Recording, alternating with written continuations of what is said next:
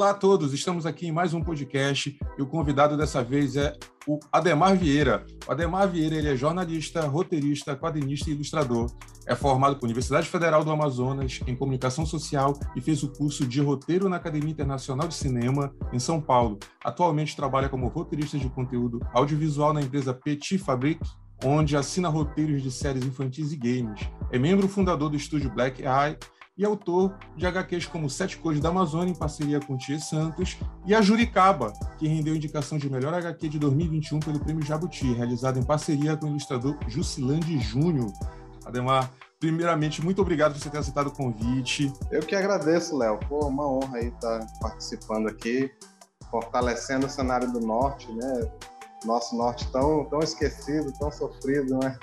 Ah, a gente faz de tudo por ele, né? Com certeza. Então, vamos lá. Falando sobre a Juricaba, né? Que eu acho que é o teu trabalho mais recente. O, a Juricaba é uma, foi uma gráfica novel, né? Que tu fizeste, foste o roteirista sobre o guerreiro indígena, né? De mesmo não que ele concorreu ao prêmio Jabuti na categoria de, na categoria de história em quadrinho. E essa obra ela teve teu roteiro, ilustração do Jusilande Júnior, teve a arte final do Tia Santos e essa história, ela narra a existência do líder indígena Manaó. É Manaó ou Manau? Só fala muito Manaó, né? Mas, ah. é, é, na verdade, ninguém sabe ao certo. Mas pode ser tanto Manau quanto Manaus. Até que o nome da cidade ficou Manaus, não, não Manaus. Trocaram o por um U, né? Porque Sim. é portuguesou. Como foi a, a tua inspiração para escrever essa história? Primeiramente, o Ajuricaba, ele, ele é um símbolo de resistência, né? Um personagem histórico é, tão, tão forte quanto o Zumbi dos Palmares, né? Sim. Teve uma importância absurda, né? E, e ele tem a sua existência, né? É, sua história não muito conhecida. Aliás, pouquíssima. É muito pouco conhecida. Inclusive dentro de Manaus, o que é mais bizarro, né? É, eu lembro que eu lembro de quando eu tive a ideia de fazer o quadrinho, eu comentava com as pessoas e algumas pessoas falavam assim: Ah, a lenda do Juricaba, né? Aí eu falava: Não, cara, não é lenda, não. Isso aí aconteceu, fato histórico. E a pessoa ficava: Ah, é mesmo? Você não uma lenda. Não, cara, não é, não é uma lenda. São, são vários, vários registros históricos que deram origem a várias histórias foram contadas, né, principalmente dos anos 40 aqui, pelos romancistas da época, de uma forma folclórica, de uma forma, né, misturando um pouco de lenda e tal, e a partir daí criou essa outra narrativa de que ele também era uma lenda. Né, mas na verdade nunca foi. Foi um, foi um cara muito fora da curva, né, por sinal. Então, já tinha essa, essa, essa coisa, né? Só que hoje ele cara tava aí, né? Uhum. Nem eu não tava ligado nisso e tal. Até que eu fui fazer um quadrinho com Jusilande sobre de temática indígena, né? E aí quando eu sentei para escrever o roteiro, que eu pensei assim, caramba, não sei porra nenhuma. eu tô aqui, né, bicho? Eu tô aqui em Manaus e tal, não sei porra nenhuma. Eu vou comprar uns livros pra, sobre o assunto, né, para eu para eu me inteirar, né, cara? Meu conhecimento não pode ser igual do cara de São Paulo, do, do Rio. Eu tenho que ter um conhecimento maior, é obrigação, né? Ainda mais se eu vou escrever sobre o assunto. Aí eu comecei a comprar uns livros né, sobre o assunto.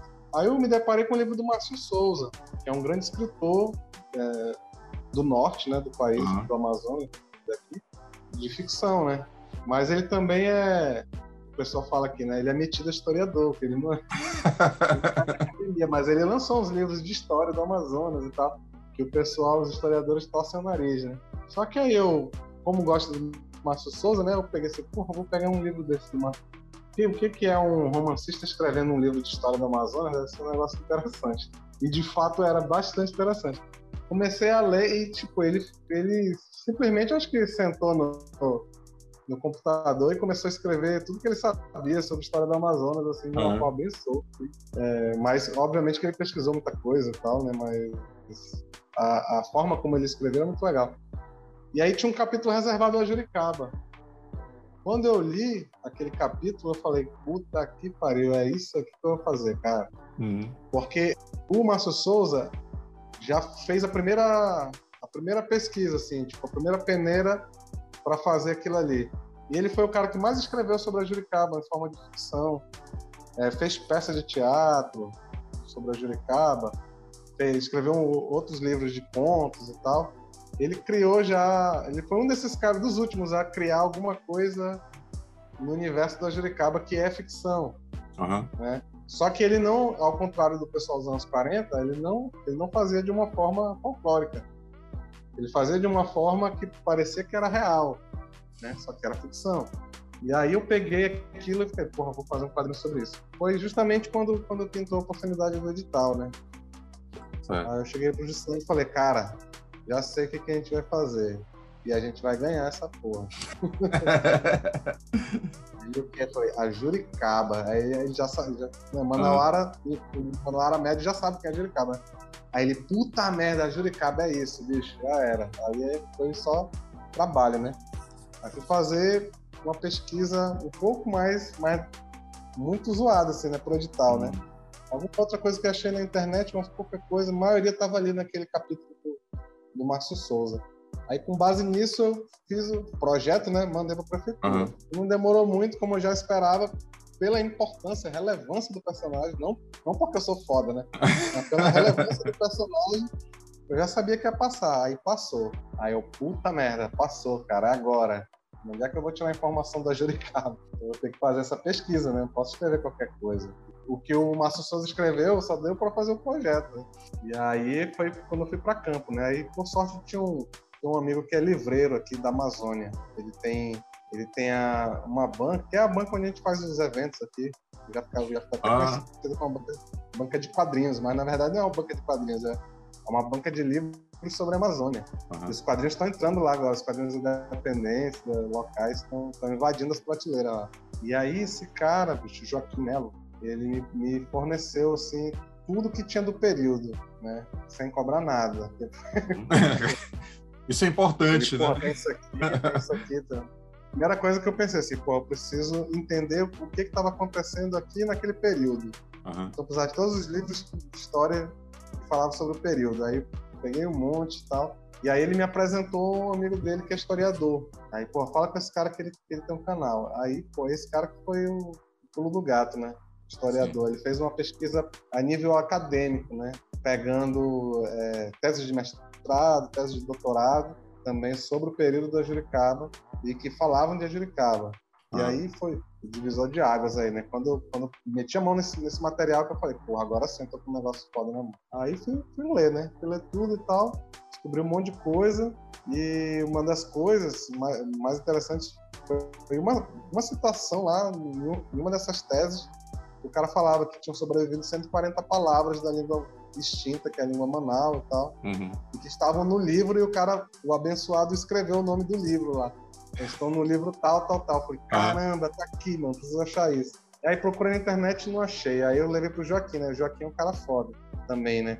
Conhece também outros livreiros e tal. Uhum. Aí eu cheguei, cara, preciso desse livro aqui, um livro, um livro que foi originalmente publicado em 1800 e pouco. Nossa! Aí ele, porra, deixa, deixa eu ver isso aqui, cara, deixa eu ver se eu consigo. Porra, aí ele começou, ligou pra lá, ligou pra cá, não sei o quê. Lá pelas tantas achou o livro, não sei aonde. E aí o cara localizou a página onde tava e tirou foto. Tirou foto pra mim da, das últimas palavras da língua Manau. E aí me mandou. Porra, aí fechou tudo, né? E agora sim, cara. Eu fiquei pensando assim, porra, não sou historiador, não tenho método de pesquisa, sou só um, um jornalista e quadrinista. Fiquei ah. pensando, vai chegar um momento que vai aparecer algum historiador vai, vai me questionar aí, um antropólogo, alguma coisa assim e tal. Mas eu tô esperando até agora, já tem. já tem mais de um ano aí, né, que saiu o quadrinho e tal. Aqui tem vendido pra caramba, até agora não apareceu. Então, é, eu espero que não apareça também, né? não, se aparecer, que, que venha para contribuir, né, cara? Ah, sim. É bem legal, então, esse teu relato, Ademar, que tu fizeste, como ele, o personagem principal já não tinha relatos, não tinha uma, um material sobre ele, procurou o contexto histórico da, da época, né? Que possivelmente é. deu esse teu embasamento, né? Eu, e uma coisa legal que tu ter falado sobre o edital, é, o, a Juricaba, essa tua HQ, ela foi contemplada por, pelo edital, como mesmo tu falaste, né, em 2018. E isso deu a condição financeira para que esse livro viesse a ser publicado. Foi pelo selo da, da, do Black Eye Studio, não é isso? Foi. É, é, e é interessante como essas políticas assim de fomento à cultura passaram a olhar agora o quadrinho, né? É, que antes era uma coisa assim meio, meio tímida, né? Eles não, não tinham assim uma não era uma, uma coisa muito vibrante aos olhos do poder público. E após assim o surgimento de alguns artistas que se destacaram, né? A gente pode citar aí o Gidalt e, e vários outros, né? Após esse surgimento desses artistas, né, de destaque no cenário nacional, de, de repente explode essa forma de começou a atrair os holofotes né, para esse segmento e está tendo essa grande visibilidade, está tendo essa oportunidade de obras serem entrarem em editais. Isso é muito legal. Qual é a importância que tu vê nessas parcerias estados e os autores? Cara, é importantíssima, né? É, é, graças a isso que a gente consegue falar da nossa cultura, fazer com que outros lugares, por exemplo, a Juricaba foi além do estado, né? Geralmente é, a, a, obra fica circulando no estado e tal, né? Mas uhum. tipo, acaba, foi além do estado, né? E até vai pro vai pro exterior em breve. Então é uma coisa fundamental, cara. Como, uhum. é, como é que você como é que você vai vai fomentar a cultura, né? Se você não, não investir, né, no, no, nos artistas, não der uma chance, uhum. né?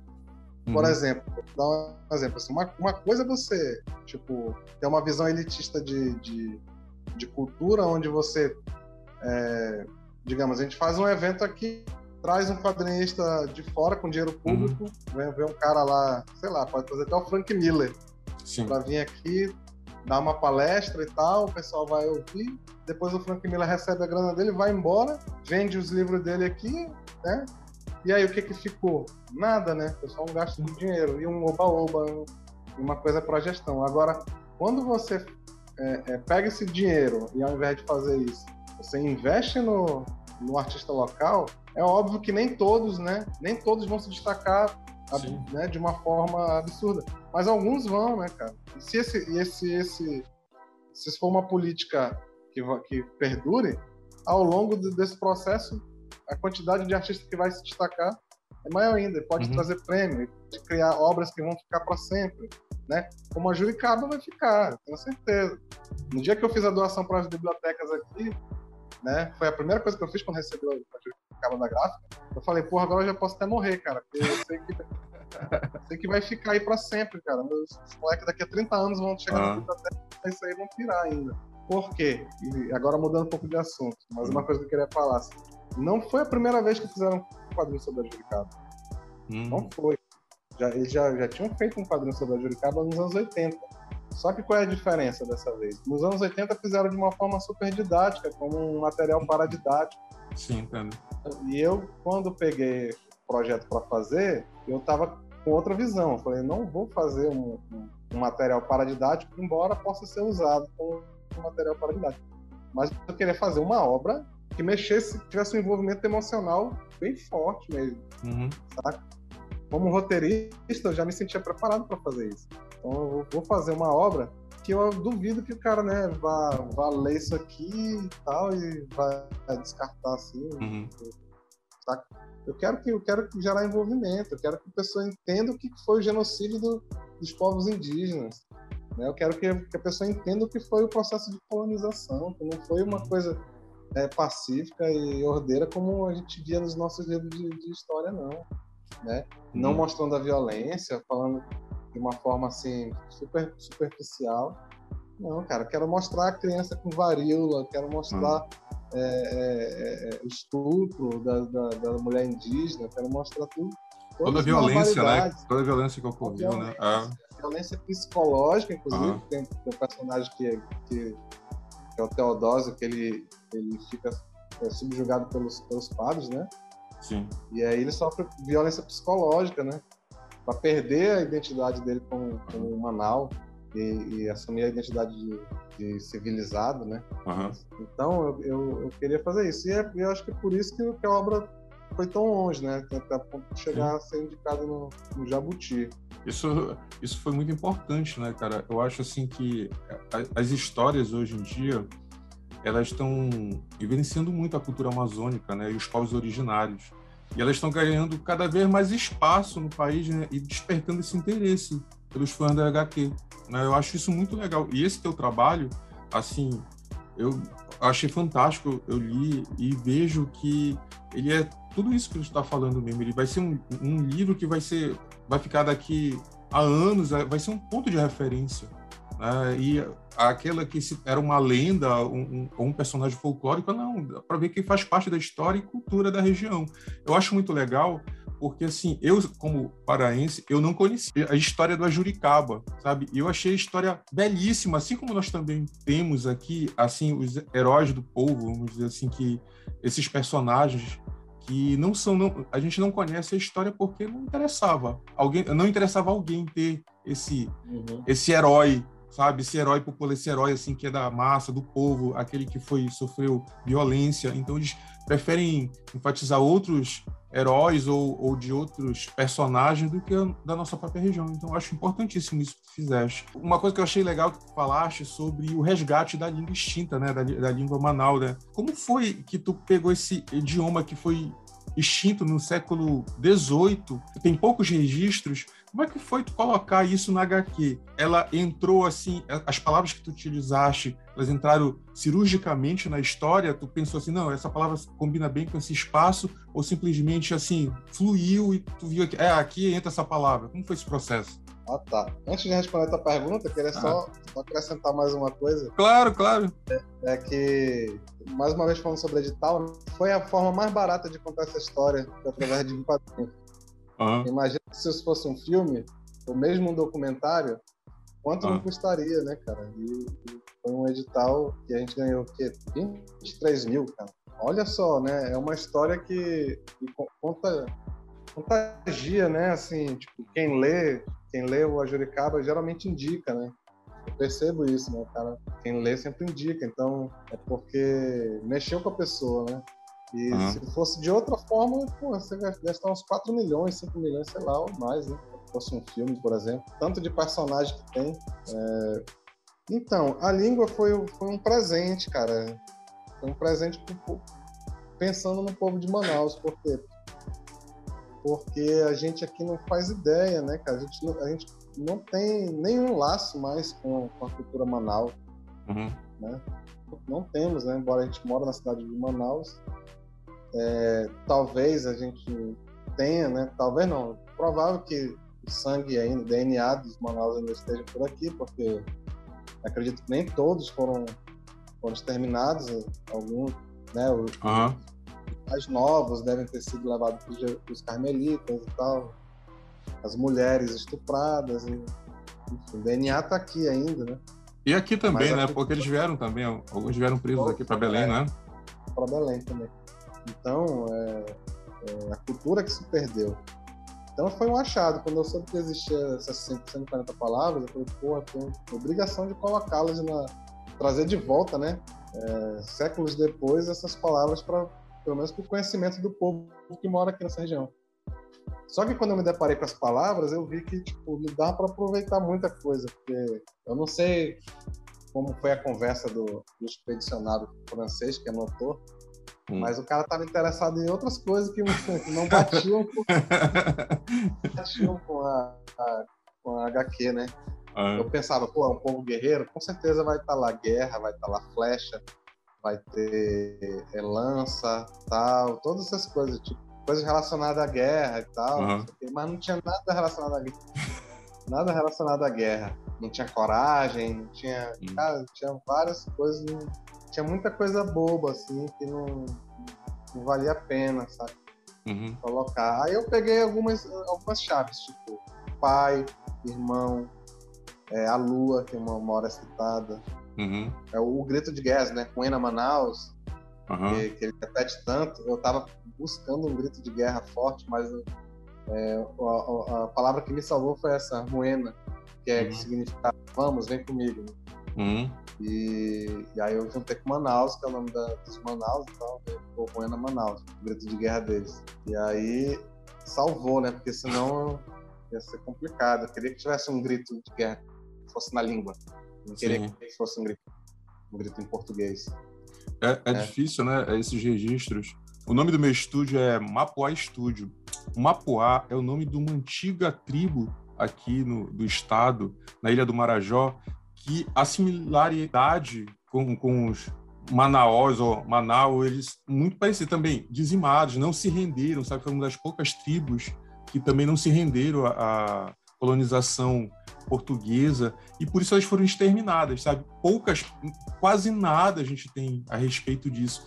Como eu fui morador da região lá do, da, do Marajó, eu conheci muito através de lendas também. As pessoas têm um rio lá na região da Ilha do Marajó que se chama Rio Mapuá, mas os moradores lá não sabem o significado, sabe? Ele também, essa tribo lá também tinha um outro nome, que que era muito falado porque assim eles para para preservar eles tinham teve algumas tribos que se renderam muito fáceis aos portugueses então é, tinham muitos índios que eram infiltrados para saber como era que ia ser os ataques então para eles preservarem tanto a cultura deles quanto as técnicas de, de guerra de invasão às colônias portuguesas assim a parte da colonização portuguesa eles tinham uma língua que ela não era conhecida pelas demais tribos sabe então isso contribuiu demais para que não tenha registro, sabe? Porque assim, já não já era uma eles eram era um dialeto muito específico deles. As outras tribos não conheciam, ninguém conseguiu registrar.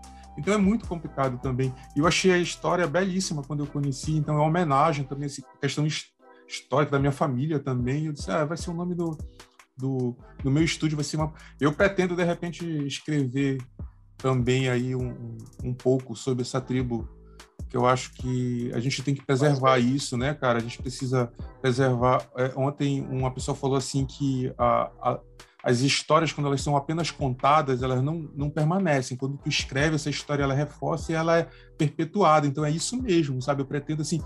É a mesma coisa, ninguém conhece aqui. Se você perguntar para alguém, pessoa da região que mora no Rio, lá na beira do Rio, não conhece. Então imagina a gente falar a respeito, fazer uma pesquisa, né, a respeito disso. é, é uma coisa, Cara... uma coisa louca que aconteceu foi que um, um, um missionário da Igreja Católica, né? e a Igreja Católica que leva bastante porrada né, no, no quadrinho, principalmente os missionários. o, cara, o cara se amarrou, ele leu, gostou pra caramba, ele comprou 300 exemplares e distribuiu para várias é, aldeias indígenas. Depois Pô, bacana. Foi. Mas ele não, ele não mandou para Roma para tu ser excomungado, não, né? Não, eu até fiquei na dúvida. Assim, eu falei, caramba, será que esse cara leu o quadrinho, cara? Porque ele tá comprando na, as cegas, assim, 300 exemplares. Quando ele lê, vai querer tacar fogo. Né? Porque a igreja, a igreja católica, não, não, digo que foi demonizada, porque é a realidade ali, né? Uhum.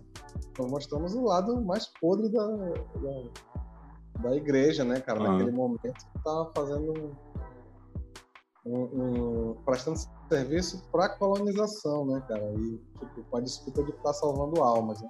Uhum. Estava ajudando a exterminar, né? É, mas a, a igreja tem esse papel, né? Talvez ele seja um religioso mais consciente, né? E resolveu que isso faz parte. Eu acho que é, é bem legal isso dele levar para para as tribos, para as comunidades, assim, para outras tribos, né, para elas verem, né, que é um processo de resistência. Isso é legal também. Vamos falar, Demar, um pouco da, de uma outra obra tua, que é o Sem Palavras, né? É uma outra HQ tua muito legal, muito sensível, né? Ela é uma compilação das tuas tirinhas que fazer, fizeram muito sucesso na internet, nas redes sociais, né? E todas elas são assim carregadas de muita emoção, poesia e ao mesmo tempo críticas. Elas transmitem assim tanto mensagens fortes, mas cheias de esperanças, né, assim, por dias melhores. Elas falam sobre amizade. É e... é. Às vezes é de desesperança mesmo. É, é desesperança, mas ao, ao, mesmo tempo elas abordam assim temas sensíveis como racismo, preconceito contra a comunidade LGBTQIA+, é, desigualdade social. Né? Então, ela, elas falam de violência, destruição do meio ambiente. Eu acompanhei bastante aquelas tirinhas porque elas me fascinaram muito. E o mais legal disso tudo, eu acho que não é um spoiler, mas tudo isso sem palavras, né? Que é o título do, de, desse livro, dessa HQ, tudo sem palavras. Tu acha que essa projeção que ela teve, assim, que ela chegou em vários lugares do mundo, né? Tu acha que essa projeção que ela teve desse teu trabalho, que chegou em mais diversos lugares do planeta, teve a ver, a ver com o fato dela não ter nenhuma palavra? Sim, né? É, foi uma coisa uh, engraçada até, tô tocando nesse assunto aí, que eu fui dar o workshop aí em Belém, né? Ah. E aí teve uh, duas pessoas, né? Que, que, levantaram essa bola, assim, tipo, é impressionante, tipo, uma coisa, uma, fazer uma análise de semiótica e tal, ah. sem palavras, não sei o que e tal, falaram pra caramba, aí primeiro um falou, depois outro falou, fizeram uma análise fodida, assim, eu fiquei de boca aberta, assim, aí no final perguntou, isso foi intencional? Eu falei, não. foi sem querer. Foi sem querer, gente. Tipo, essa obra já é uma compilação de coisas que aconteceram durante dois anos na internet, né? Uhum. Só que, tipo, é, é, uma compilação. Então, tipo, o, o, título foi a última coisa que eu pensei. Pra, ainda, ainda sofri com isso ainda. Por aquilo que pareça. Fiquei sofrendo pra achar um título. Um título que linkasse todas as tirinhas e tal. Uhum. E aí foi quando eu encontrei sem palavras. Eu, porra, é isso. A única coisa que linka todas as tirinhas é que elas não têm, elas não têm palavras. Só que, se for ver lá no início, né, é, quando eu comecei a fazer, não era uma regra não ter palavra. Uhum. Eu só tava. Eu, eu, eu tinha vontade de usar o mínimo possível, mas não era uma regra. Eu, eu quebrava isso com frequência no início. Eu fazia vários, vários quadrinhos e no último tinha uma frase. Hum. Começava assim, então fazia uma aqui, tinha uma frase aqui, outra ali, e, e vários não tinham, saca? Mas não era uma regra. Aí o que aconteceu? É, isso não estava me incomodando de modo algum, normal. Só que aí, de vez em quando, pintava aquela ideia que realmente não precisava de, uma palavra. E aí eu fazia, né? Sem palavra nenhuma. E aí, uma dessas que eu fiz, elas viralizaram, viralizou e, e, e rompeu a, a, fronteira do país. Começou uhum. a viralizar no Chile, na Argentina, quando eu vi já estava no México, Peru e tal, foi embora. E aí que caiu a ficha. Aí eu falei, pô, cara, tá todo mundo de outros países curtindo a tirinha porque não tem palavra, né? Uhum. Falei, pô, a partir de agora eu vou. Eu vou. Só vou. Só vou fazer 100 mesmo. Não vou colocar mais palavra nenhuma. Aí da partir daí que virou, né? Eu já tinha feito várias antes.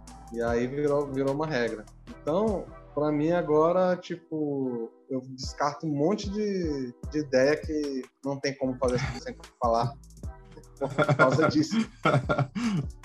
Fui desdobrando lá no, no Instagram uhum. para tentar falar com o pessoal, porque tipo, cada um pessoal chega com uma língua diferente lá. Não. E aí, às vezes, às vezes eu taco foda se ah, você quer pro, pro Brasil e tal, aí escrevo só em português. uhum. coisa que eu falo, ah, isso aqui só interessa pro brasileiro, eu vou falar só pro brasileiro. tal. Tem coisa que eu posto assim, aí fica o pessoal lá. É, não entendi, é que bota aquele, aperta o botão de tradução e não uhum. traduz legal, né? E tal. Ah, cara, é quando, quando eu quero falar com todo mundo, aí eu, eu já faço isso, né? Coloco inglês, espanhol e português. Porque hum. esse botãozinho da tradução nem sempre ele, ele é legal, né? Mas quanto mais sim, você sim. escreve, que eu gosto de escrever muito ali, quanto mais você escreve, pior, né? Uhum. Aí eu mesmo procuro fazer a tradução, não sou também é, é nenhum poliglota, mas eu tenho uma assessoria aí dos amigos que ajudam, ajudam nessa hora, né? É, nessa hora. E acontece assim, por conta disso, das pessoas de outros países, de repente eles não têm a mesma. Mesmo um quadrinho sendo uma coisa assim que tu não precisa. É, basta tu, tu ver a sequência que tu não precisa de uma explicação propriamente dita, né? Tu não precisa ter, um, um, ter um, uma coisa assim que, ah, tem essa regra aqui. Acontece de alguém assim de um outro país simplesmente não entender ou através por conta da cultura dele ele acaba entendendo de outra forma a mensagem que tu não que estava fazendo na tirinha? Cara, eu, eu percebo que quem. Porque eu, porque eu, eu, eu vou em método na ferida, né? Muitas tirinhas são, são polêmicas e tal. É, gosto de discussões de. Principalmente quem é conservador ou extremista não, não gosta, né? E eu percebo que quem reclama geralmente é uma pessoa que está com essa visão, né? Eu tenho uma tirinha que de vez em quando aparece, ah, até hoje alguém, alguém vindo puxar uma, puxar uma discussão ah. lá, que é a tirinha do Black Lives Matter, onde eu hum. mostro o, rapaz foi, foi morto lá nos Estados Unidos, o George Floyd, é, eu peguei ele e, e, e simboli, usei ele como símbolo de todos os, todos os negros nos Estados Unidos. Uhum. Né? Colocando ele como um escravo que, que escravizado, na verdade, está sendo leiloado ali no porto, né? 1700, 800, alguma coisa ali. E, e a partir daí você vai acompanhando ele. Tipo, ele vai trabalhar e tal na, nos campos de algodão, leva chicotada, aí vem a absolvição, aí ele tenta arranjar emprego, né? Todo mundo olha com discriminação, é perseguido pelo, pelos racistas, pelo Klux Klan. Uhum e tal. Aí vou mostrando, né? Aí vem até os anos 60, Martin Luther King, Malcolm X, não sei o quê, é, é, protestos pelos direitos civis dos negros, blá, blá, blá.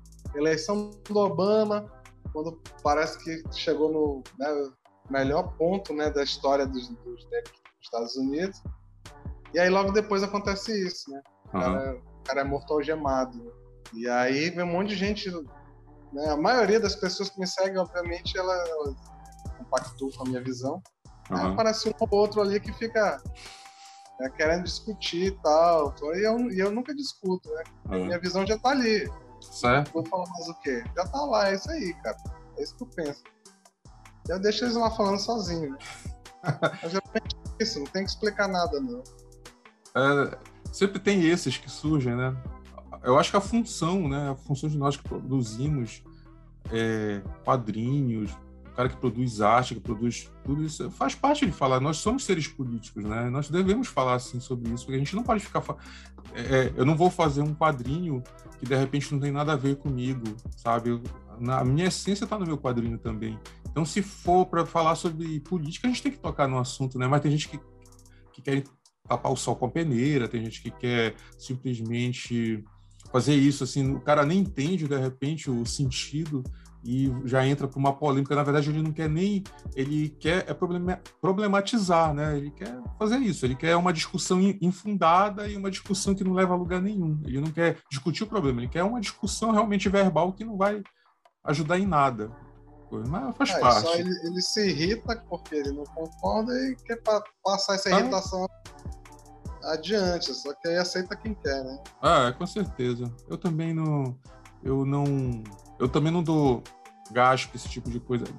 Para ser sincero, eu acho que eu até já te falei uma vez, apenas uma vez eu discuti com uma pessoa assim num quadrinho, sabe, numa postagem minha que ele entrou lá, eu, eu achei muito, fiquei com muita raiva pelo fato do cara não me conhecer e simplesmente entrar lá e fazer um comentário super sabe, um super negativo, mas assim, regado a muito ódio e simplesmente porque ele não concordava com o que eu estava falando e eu não estava nem tocando num, assunto crucial, uma coisa bem leve.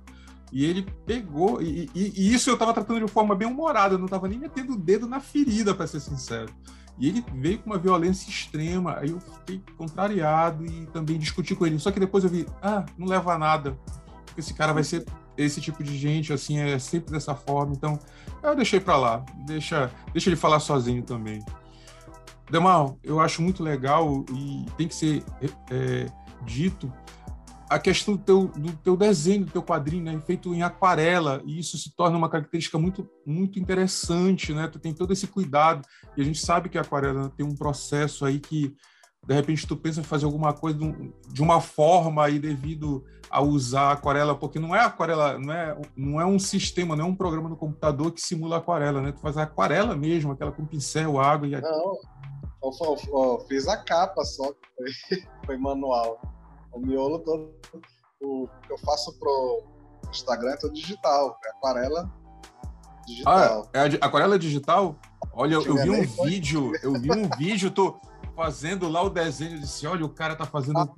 Ah, mas, mas eu tava fazendo a capa ali. a capa e a contracapa eu fiz na, na aquarela manual. Olha, fui e enganado. No Catarse, no Catarse, eu coloquei também pessoal. Quem quiser arte original, eu fazendo a aquarela. E fiz pro pessoal, né? Daquele vídeo do Catarse? Não, não, não, mas lá nas recompensas estava lá a arte original. Ah, certo. O vídeo eu tava mostrando que eu fazia os dois, né? tanto, uhum. aquarela quanto digital. Pô, Ademar, sacanagem, tu fui enganado, então. Pensei que tu tinha todo. Que bom, né, não, cara? não, não, não que. Não, não desprestigiando, por favor, não leve isso. Pois é, eu né? fico feliz, cara, quando, quando a pessoa confunde o digital com, com o manual, é sinal de que tô fazendo um bom trabalho no digital. Com, né? cer- com certeza, ele ficou muito bom. Eu olhei assim, porque, Porque, o processo ó, da aquarela é muito comple- complexo, né? E no digital não é fácil também, não. O pessoal pensa que ah, tá fazendo o que o computador tá fazendo, não. Se você, eu duvido, se o cara não fizer nenhum curso de aquarela e você dá aqui, ó, tá aqui, faz aqui no Photoshop aquarela, não vai sair, cara. Porque É, tem que- quando Tem que ter Eu tenho- conhecimento. é, tu tem que ter experiência primeiro fazendo aquarela manual para te conseguir simular. Aham. Porque não é o computador, não, que vai. Não é simplesmente o brush, não. Aí Você consegue entender como é que a água iria Ele ia se comportar, né? No se papel. comportar ali, porque você já viu antes, você já fez no papel e aí você tenta reproduzir. Toda uma arte ali. Pô, mas, mas de, de qualquer forma, parabéns, porque ele ficou perfeito. Realmente eu olho para mim, tudo era feito com a forma tradicional, ficou muito boa mesmo. É, eu trabalho com um cara, com um artista plástico, que ele tem um domínio muito bom de aquarela. Foi por isso que quando eu olhei, eu até falei para ele, nossa, tem que ver essas aquarelas aqui. Aí eu cheguei a mostrar para ele aquela tirinha do nossa, eu esqueci o nome do personagem. Eu, não, na verdade, eu nem sei se tem um nome do personagem, mas aquela tirinha que tem o, o cachorro e o gato, que o rapaz encontra o- um gato, ele, a princípio ele tenta, né, empurra o gato para a porta do vizinho, então quando eu mostrei pra ele, cara, muito bacana isso aqui. E ficou muito legal mesmo, parecia mesmo feito de forma tradicional. Pois é, então vamos falar de uma outra obra tua que é também, eu acho que foi a, a primeira assim que eu comecei a, a ver muito o teu trabalho. Na, na verdade, a primeira que eu vi foi as Sete Cores da Amazônia, mas uma que me mostrou logo assim um potencial de como tu estava reunindo, fazendo as coisas e, produz muita coisa, diga-se de, diga-se de passagem, que foi a maldição do governador, né? Que é aquela história que conta da promessa não cumprida pelo governador, pelo candidato, né? Eu não lembro o nome do candidato agora, para dona para dona Raimundinha, né? O Aloysio Fraga. A Luiz Fraga. Ele fez a promessa para dona Raimundinha, ela amaldiçoou o cara, apo- apodrecer em vida, né? E ela só não esperava que essa praga ia pegar, né? Ela, e o cara começa. Ah, eu não vou dar spoiler, né? O pessoal tem que conhecer a obra, né? É a premissa. É, mas essa Essa é a é a ideia, né? Aí ele começa a procurar ela, ele começa a apodrecer e começa a procurar ela, né? Enfim. A campanha rolando, né? a campanha rolando, o cara apodrecendo. O cenário político brasileiro já tá cheio desse tipo de candidato, né? Que promete e não faz. É, tu acha que essa praga, então, Todos, da dona são Raimundinha. todos também. Tu acha que essa praga da dona Raimundinha ela tinha que ser de abrangência nacional também? e, e- e qual foi a. a... Um, a gente ia viver um The Walking Dead, né? Nós teríamos uma cidade no Brasil que ela ia ser muito. Né? Brasília ia começar um, um processo muito grande aí de apodrecimento, né? Qual foi a tua inspiração para esse quadrinho? cara? Para quem é de Manaus, acho que é bem óbvio a inspiração, que foi um, um acontecimento que teve aqui envolvendo o então prefeito Amazonino Mendes e, e uma moradora de uma área de risco aqui. Foi, não lembro que ano que foi exatamente isso aí. Foi em 2010. O que aconteceu nessa, na situação? É, tava chovendo aqui, né? E, a- e quando chove, há de- deslizamento de terra Aham. nessas áreas, desmoronamento e tal. E tinha lá umas casas que estavam prestes a cair, né, na beira do barranco lá. E aí o prefeito foi lá, e aí quando ele chegou, o pessoal pensou, pô, chegou a salvação, né? o prefeito vai, vai chegar aqui e vai, vai resolver o problema. Aí ele olhou tudo e falou assim, pessoal, gente, vocês têm que ir embora daqui. E aí o pessoal falou assim, pra onde? pra onde que a gente tá aqui? Porque não é por opção, né? Tem, Uhum. tem um cara pra onde ir. Aí ele, não sei, casa de parente, não sei, foi pra algum lugar e tal. Aí a mulher, uma, uma, mulher, né? Que, que inspirou a dona Raimundinha foi lá. Ela, mas pra onde, prefeito, que a gente não tem pra onde ir? E aí ele respondeu pra ela, então morra. Aí, esse, esse então morra, que eu acho, eu acho que como a sociedade brasileira mudou drasticamente em tão pouco tempo, né? Uhum. Foi chocante naquele momento ouvir uhum. o prefeito falando isso, Tom Morra, né? E hoje a gente tem um presidente que já falou coisa muito pior, de boa, né? Uhum. Mas naquele momento foi chocante ouvir aquilo de um mandatário, né? Rapaz, então morra. E aí saiu no Jornal Nacional, saiu vários, vários, vários veículos de comunicação e tal. E, obviamente, já foi incorporado ao folclore local, né? Hum. No mesmo ano já teve, já tivemos marchinha de carnaval com tema. Brasileiro é assim, né? e aí, cara, como já fazia parte do folclore local aqui, aí eu tinha chegado Halloween, né? Uhum. E aí eu tava no Instagram da Black Eye querendo trazer alguma, alguma web tirinha para um tema Halloween, né? Aí, lembro desse episódio, eu falei, porra, eu poderia inverter, né, cara? Em vez, uhum. de, em vez de ser o, a praga ser do prefeito pra mulher, é da mulher prefeito, acho que seria mais, ficaria melhor pra uma história, né? E aí, só que também tão morra também não ia ter graça, então, então apodreça, né? Uhum. Seria basicamente isso, né? Inverter as coisas. Aí, aí eu peguei, eu, eu, eu fiz a web tirinha, né? A maldição do governador, já com essa ideia. Inverter e tal, vamos ver o que vai dar. E essa foi uma, uma história de comédia que eu tava me divertindo tanto que eu, hum. eu simplesmente fiz um processo que eu, normalmente eu não uso, cara. Que é o de deixar o negócio correr solto, assim. Hum. Eu simplesmente comecei a fazer, só planejava cada tirinha, assim, aí toda semana eu lançava o que estava acontecendo ali no, no universo do, da maldição do governador. Aí hum. fui, fui, lançando, fui lançando e a repercussão foi aumentando. E o pessoal, porra, quero ver o que, que vai acontecer com esse filho da puta. o pessoal começou a dar um feedback legal, eu falei, porra, e agora mesmo que eu vou até o fim, né? Aí fui, fui, fui, fiz a, fiz a tirinha até o fim, vários capítulos. Né? Hum. E só aumentava, né, o número de, de curtidas e tal. Aí quando terminou, eu falei, caramba, eu fiz essa porra na, na brincadeira aqui, sem, sem, sem, elaborar muito o roteiro e ficou interessante a ponto de transformar isso em, em, um quadrinho impresso, né? Uhum. O pessoal já tava pedindo, né? Quando é que vai sair o impresso? Uhum. Pô, vou fazer. Aí foi aí que eu peguei, né? Falei, pô, agora vou. Já que passou a fase da, da loucura, né? Do fluxo ali e tal, uhum. agora vou tentar lapidar a história um pouco melhor, né? Uhum. Aí eu comecei, transformei ela no formato que ela ficou, né?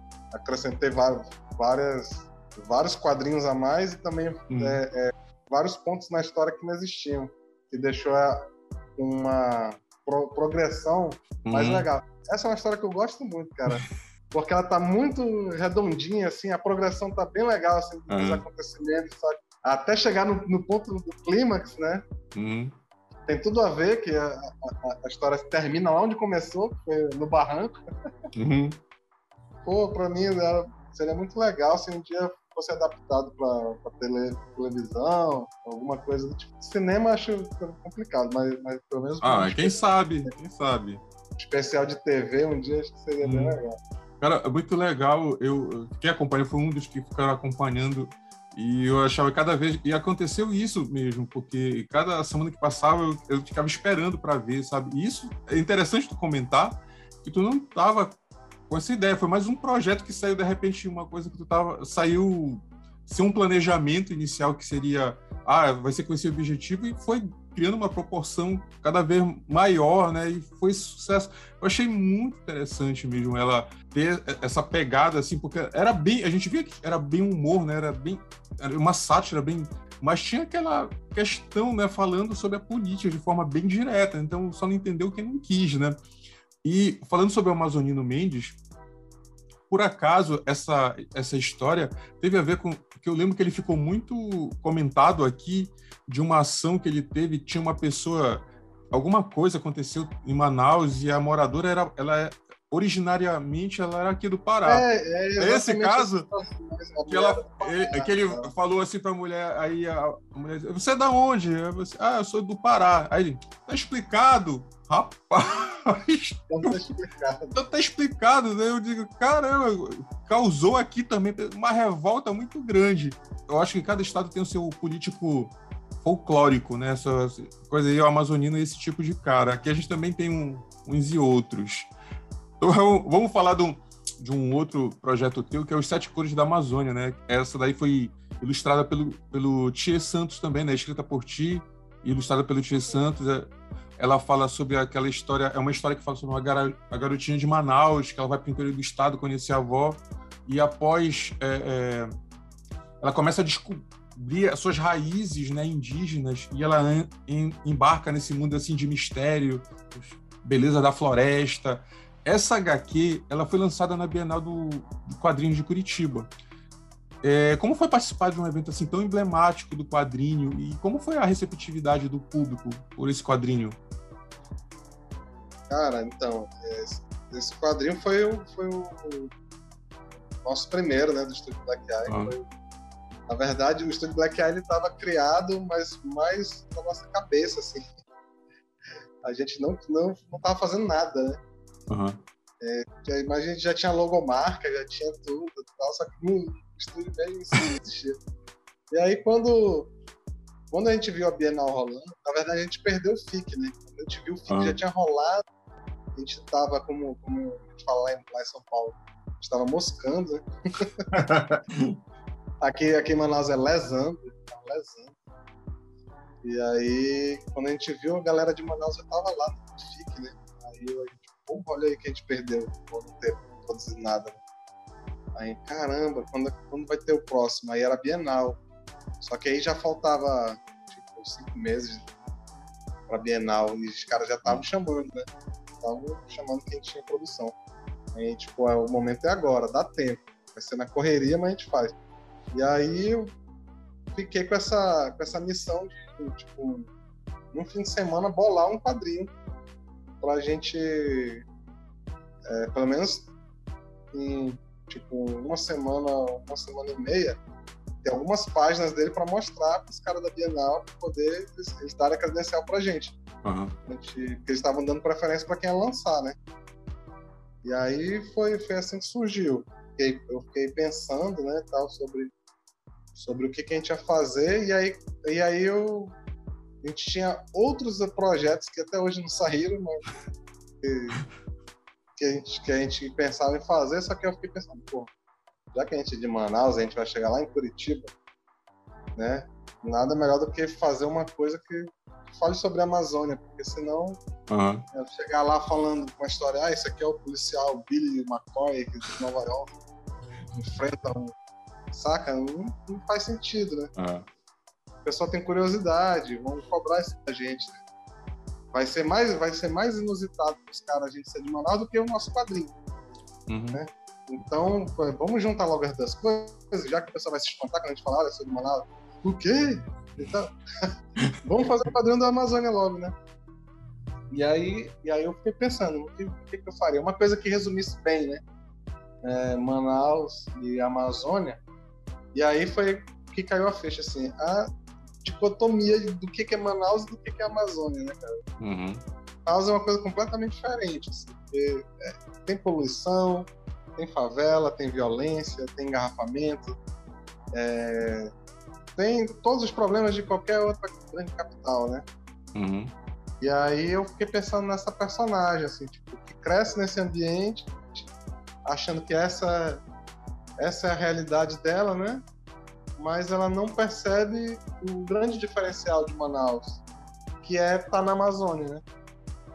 E aí ela, pô, não só ela percebe que ela está na Amazônia, como ela está geneticamente e culturalmente ligada à Amazônia, porque ela descende de, de uma cultura indígena que ela não faz ideia.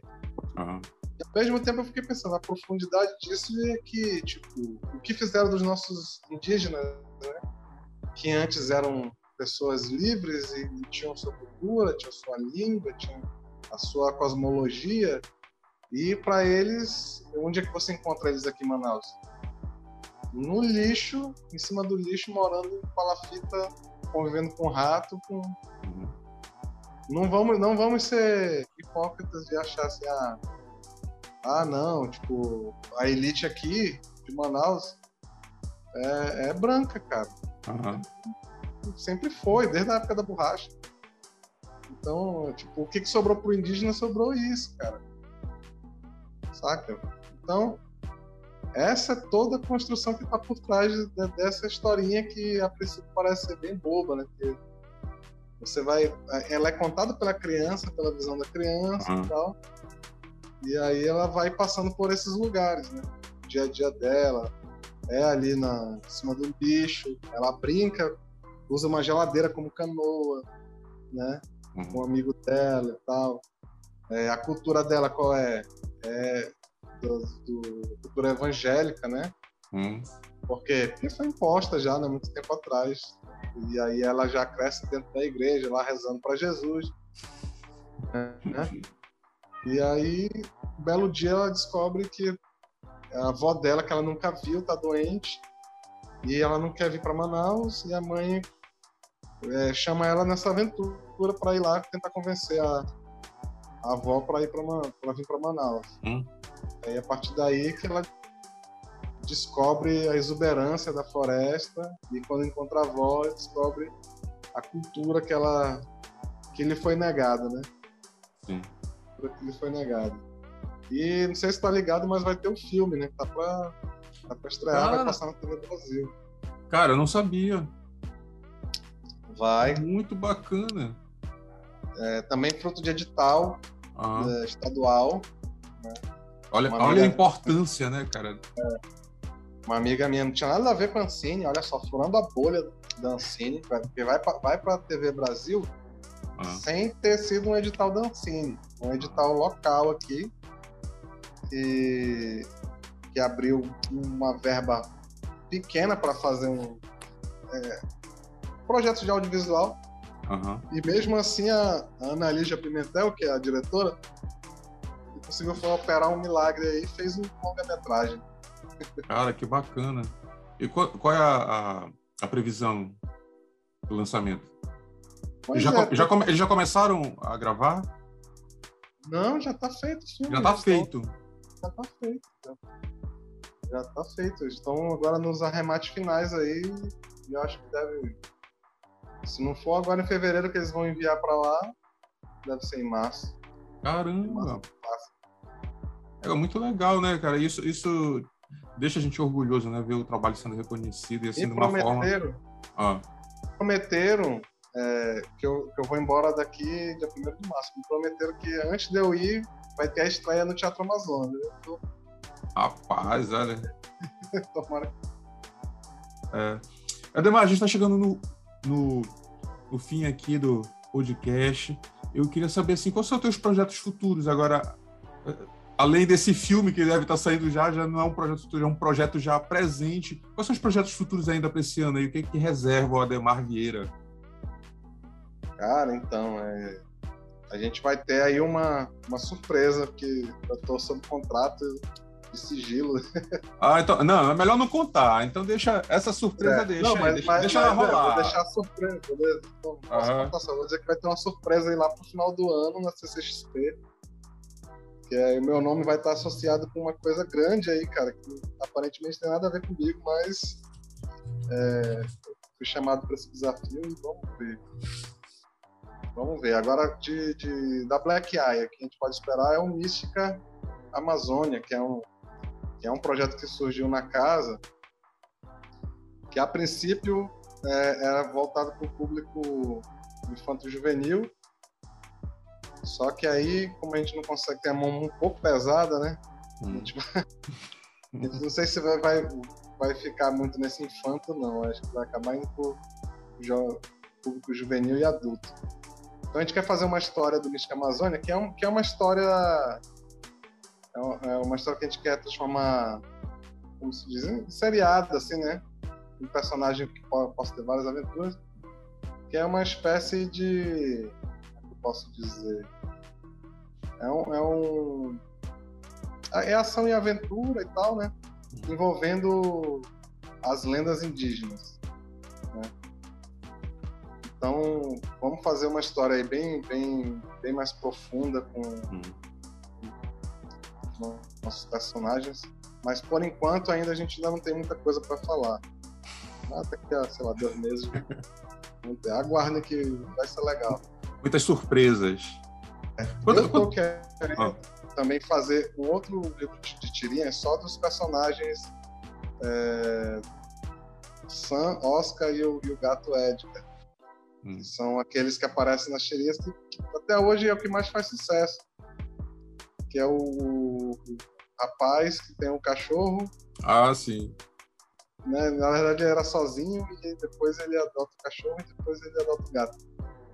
E eu tava pensando em fazer, fazer nesse quadrinho uma coisa diferente de, do, do, que se faz com tirinha normalmente nesse tipo de situação.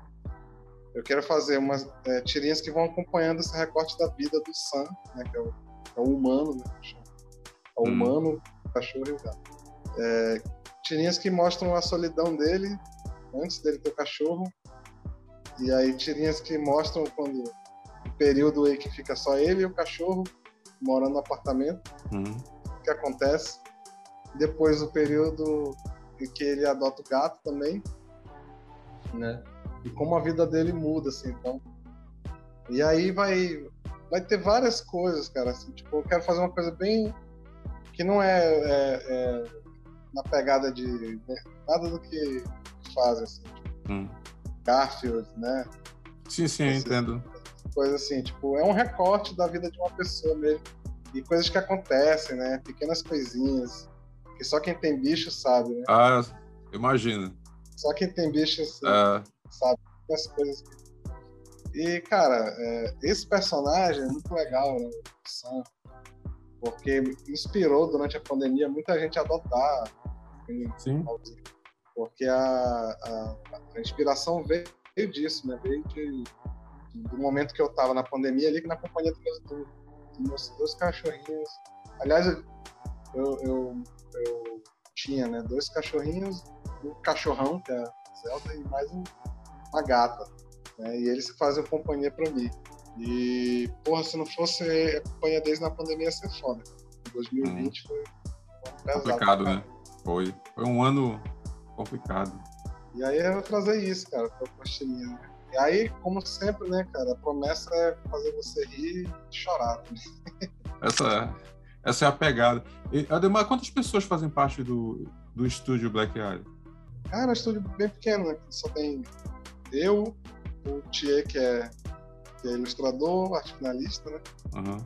E o Rafael, que é o nosso administrativo. Uhum. E não só administrativo, como é jurídico, como é logístico, né? tudo onde a gente falha é ele que resolve. Uhum. Financeiro é tudo. Então, é, a gente é, encontrou essa fórmula bem pequena aí, cara, e tem dado certo. Uhum. Mas quando a gente precisa, a gente contrata, né? Alguém para a gente. Foi o caso do Juscelândia. Uhum contrato para projetos específicos. O Thier também ele estava concorrendo, não foi no acho que ah, melhor finalista. Né? Maior do HQ Mix, né? Eu até votei nele, falei, eu até marquei, olha, eu votei. muito muito bacana. É, Ademar, o, passa os contatos assim para quem quiser conhecer mais um pouco do teu trabalho, como conseguir comprar as tuas obras, né? Como é que a pessoa pode entrar em contato contigo para encontrar teus livros e as tuas. Pode falar as redes sociais e os contatos. Então, é, dá para comprar nas lojas é, especializadas de quadrinho, né? As principais do Brasil, que é a Tiban Comic Shop, lá em Curitiba. Está no site deles, os quadrinhos. Uhum. Tá? Todas essas tem, tem site, né? A, a Ultra Press de São Paulo uhum. e a Loja Monstro também em São Paulo. Também temos lá na, no Rio de Janeiro, na Lázaro, só que agora, nesse momento, só tem a Juricaba lá. Não tem, e, a Juricaba Sete Cores e Maldição. Tá falando que você tem palavra uhum. Mas nessas já dá para comprar. Né? Se não achar em uma, vai achar em outra. É, em Manaus você encontra na Boca do Largo, aqui tem uhum. seu endereço. E vou parar, parar né? Belém, né? aí é loja Kryptonita. Loja Kryptonita. E lá na galeria tem outra loja, que é a loja do Biang também. Ah, da Verugibi. É, Verugibi. Verugibi, isso. É uma loja nova, assim, inaugurada lá, tem todo esse material. E se a pessoa quiser uh, com, tua, com teu autógrafo, pode entrar em contato direto contigo e tu envia para todo o Brasil? Cara, então, o autógrafo tá Cara, olha, vou... eu vou fazer o seguinte. Manda uma DM lá pra mim no Instagram, que é melhor de falar comigo.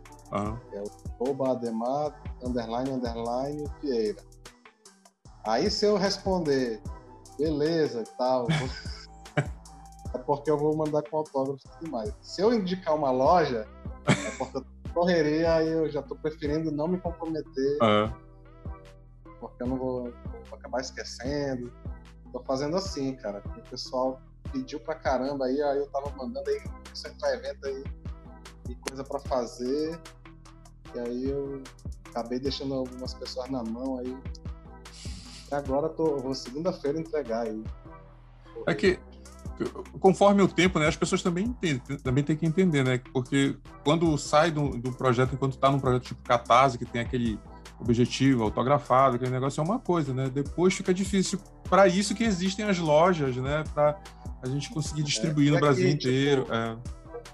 A gente tem um, tem um probleminha aqui, que é o nosso.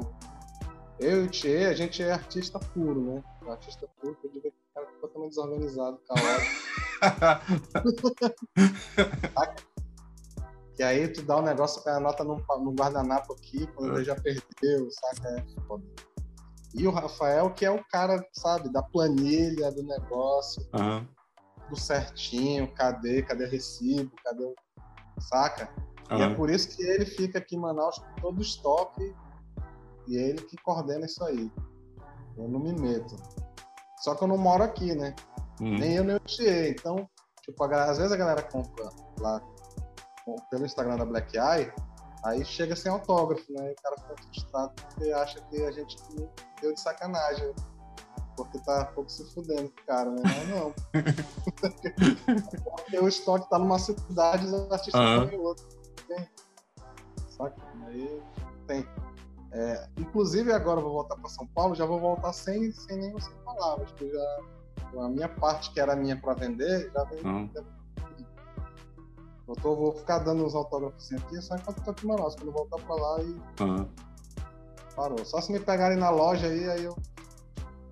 Eu, dou, né? É, é só. As pessoas entendem, tem que entender isso mesmo. Ademar, cara, muito obrigado por ter participado, ter topado, né, participar desse podcast. A gente ter conversado, foi uma conversa muito boa. E espero revê-lo pessoalmente mais vezes em é, esse, essa nossa conversa assim, online, Belém, Manaus, mas é, serve para até matar a saudade, a gente precisa se encontrar novamente e quando tiver... se tiver FIC aí, ó, tem FIC, tem CCXP. Pois, também. rapaz, olha, eu, eu, eu ando, eu ando com... Eu ando com projetos ambiciosos, sabe? Eu ando com projetos ambiciosos.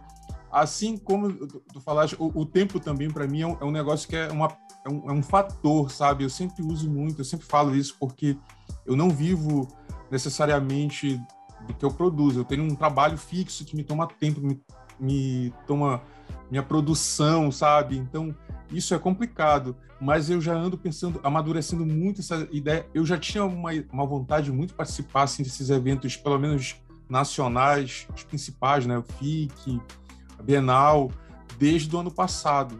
Aí, com pandemia, aquilo foi esmorecendo, né? Mas eu tô com uma ideia muito assim, já madura, já, já tem uma programação que eu consiga viajar, consiga participar. Agora, eu preciso também de uma coisa assim que é, é, eu não, não penso nem muito em nas vendas, eu penso muito na divulgação, as pessoas conhecerem o meu quadrinho mais, sabe? Isso que é um, é um projeto.